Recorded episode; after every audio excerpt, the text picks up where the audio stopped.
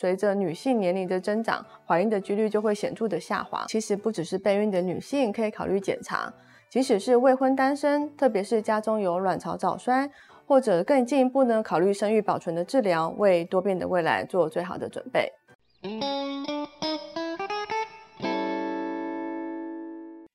三分钟医学堂，让你更健康。大家好，我是生殖医学中心黄晓晴医师。今天我要说的主题是什么时候应该做生育检查，以及我们检查的项目有哪些？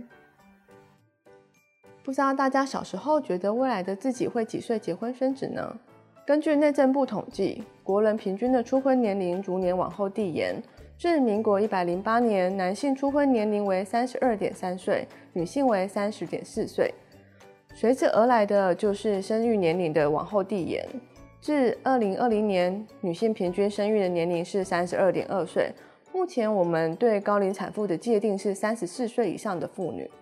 那从图中可以看到，三十五岁以上的产妇已经超过了三成，延迟生育已经成为了一种趋势。这张图表显示的是女性年龄和每个月可能怀孕的几率。可以看到，随着女性年龄的增长，怀孕的几率就会显著的下滑，从二十二岁的二十五 percent 到四十岁的大概只剩下五 percent。美国疾管局对于不孕症的定义是一年以上规则行房而没有避孕但未怀孕。对于三十五岁以上的女性呢，则缩短为时限为半年。其用意便是提醒较年长的女性要把握生育的黄金时期，寻求医疗的协助，以完成个人的生育计划。那么就是到医院有什么检查要做呢？成功的怀孕有四个要点，就是健康的卵子与精子，还有畅通的输卵管以及合适的子宫环境。所以检查就会朝这四个方面着手。在男性的部分很简单，初步只需要做个简单的精液分析，看精子的数量以及活动力是否足够。那卵子的部分呢，会先安排妇产科超音波做，嗯，确定卵巢是否有长肿瘤以及初始卵泡的数量。另外会搭配抽血，可以知道说卵巢是否有衰退或其他荷尔蒙异常造成的排卵障碍，并进一步确认卵子的库存量。在子宫的部分，同样是借由妇产科超音波来检查子宫的构造是否正常，是否有子宫呃子宫异常增生或者是子宫肿瘤。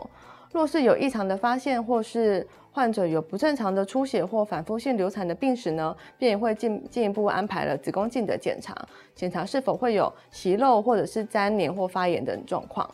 那目前的子宫镜检查呢，可以不用麻醉进食，直接在门诊下进行，不会有太多的不舒服或强烈的疼痛感。此为一个正常的子宫镜照片，可以看到双侧输卵管的开口，还有平滑的内膜和宽敞的空间。输卵管检查主要是透过输卵管摄影来确定输卵管是否畅通。适宜的检查时间呢，是在月经结束到排卵期之前。检查方式呢，会将一根细的管子经由阴道置入子宫腔之后注入显影剂。那在 X 光的即时摄影下呢，观察显影剂的流动。此图就可以看到，经由显影剂的流动呢，经过了子宫腔，穿过了输卵管，然后最后到了骨盆腔。如果过程顺利呢，就代表输卵管畅通；反之则代表有阻塞的状况。左图就是双侧都畅通的输卵管，显影剂有顺利流到骨盆腔里面。那右图呢，就是一个阻塞的例子。最后，其实不只是备孕的女性可以考虑检查，曾经有流产或水产经验的夫妻也可以考虑做进一步的检查。即使是未婚单身，特别是家中有卵巢早衰，例如妈妈或阿姨四十岁前就停经，或者有腹癌或乳癌这类的家族病史的女性，也可以考虑做一些相关的检查，了解自己的状况，或者更进一步呢，考虑生育保存的治疗，为多变的未来做最好的准备。呃，如果接下来还有其他相关的备孕问题的话，欢迎到我的门诊做进一步的咨询哦。